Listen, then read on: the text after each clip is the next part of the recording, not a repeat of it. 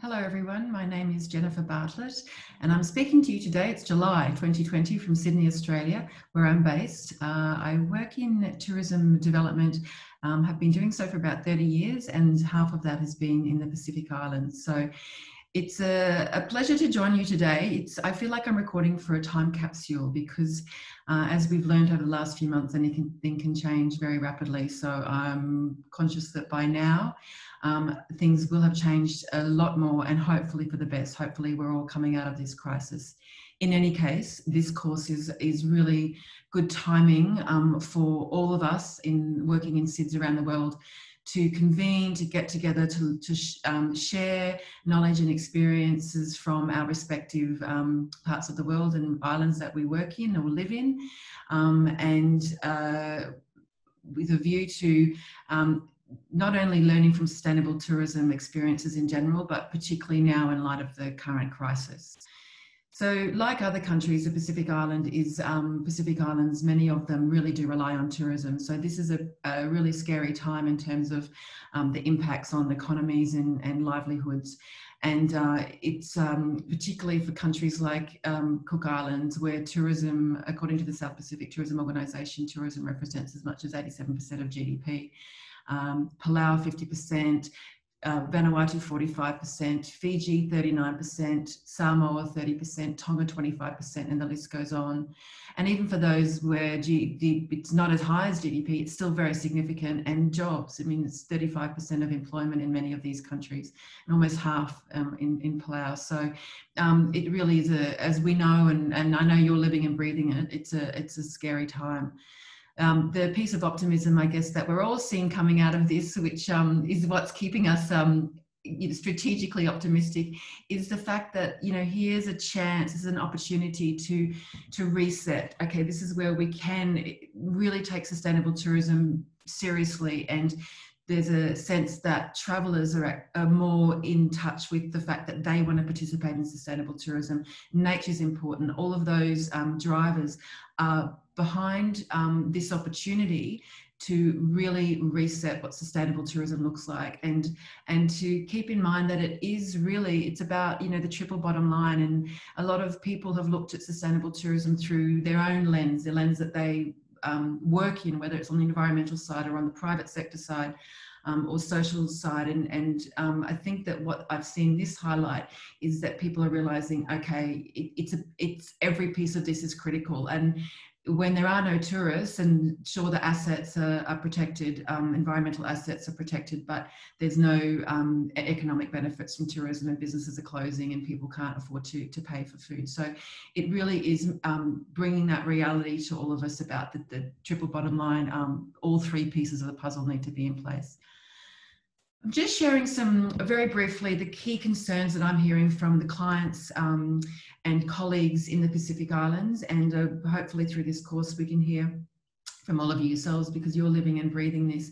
But obviously, you know, with the borders closing in, in many of the Pacific Islands in March, um, businesses just stopped. They've, a lot of businesses have already closed, they're hibernating reduced operations. I mean, domestic tourism isn't really a, um, a an option um, for many of these countries. Fiji, to a lesser degree, some of those businesses are operating at reduced capacity because they can attract domestic um, travellers but essentially um, the major concerns being the loss of jobs and then the loss of government revenue from tourism because there are no longer those the, the payments the taxes etc that governments can benefit from tourism. So the private sector is struggling and the and the government um, uh, struggling as well. And you know a lot of businesses say that um, those that are still going they're hanging on by a thread um, with if tourists don't return in the next few months, then they really don't know that there is a future for them. And an IFC study found that um, the majority of businesses said that November 2020 was a critical point for them to decide whether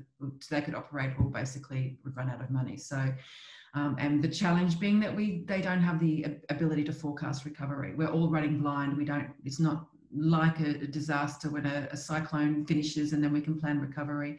Um, it's a bit, it's unprecedented in, in that sense for, for many of us in the Pacific Islands.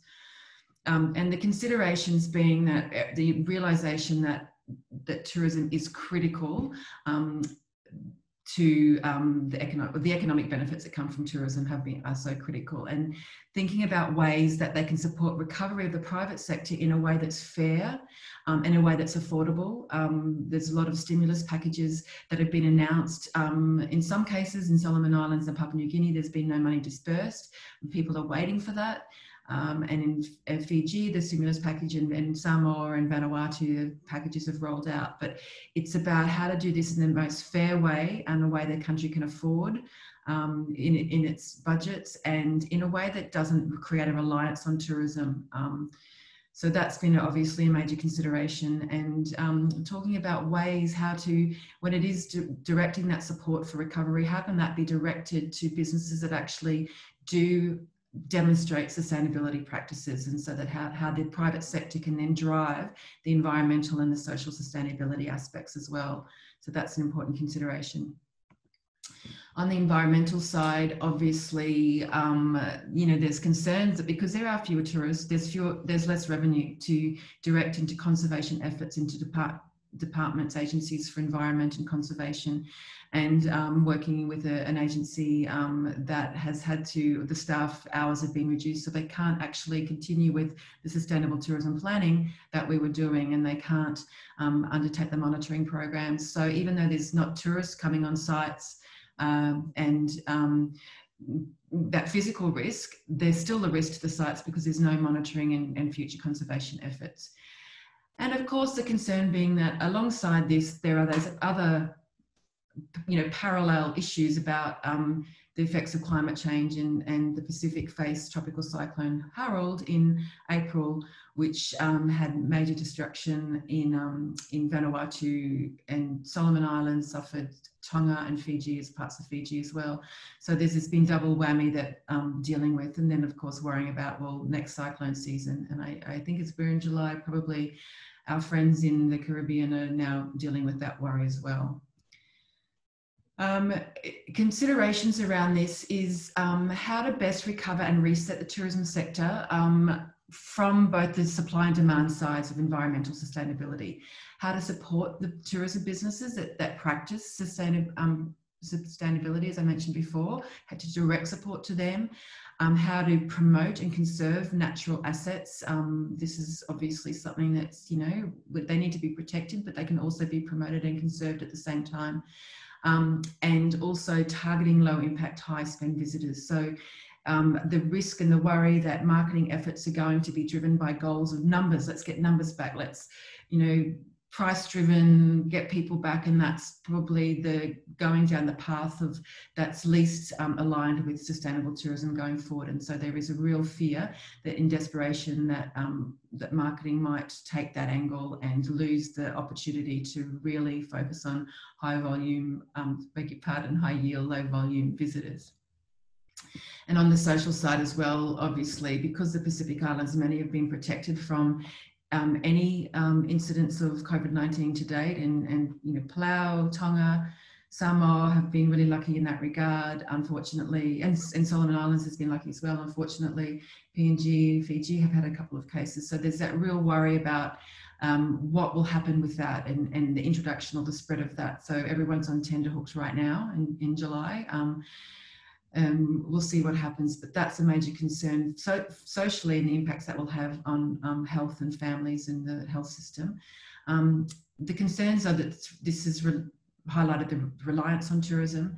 And the the worry of course and i mean this, everyone's facing this is you know the loss of incomes and the and the increase in poverty that will result and also a lot of private sector particularly in rural areas there really are concerns around um, safety and security when the you know some local populations without an understanding of how tourism works um, and there's no jobs and there's worry they're worried about um, you know the the threat to assets and and um, uh, because um, you know the desperation that communities can suffer in these times.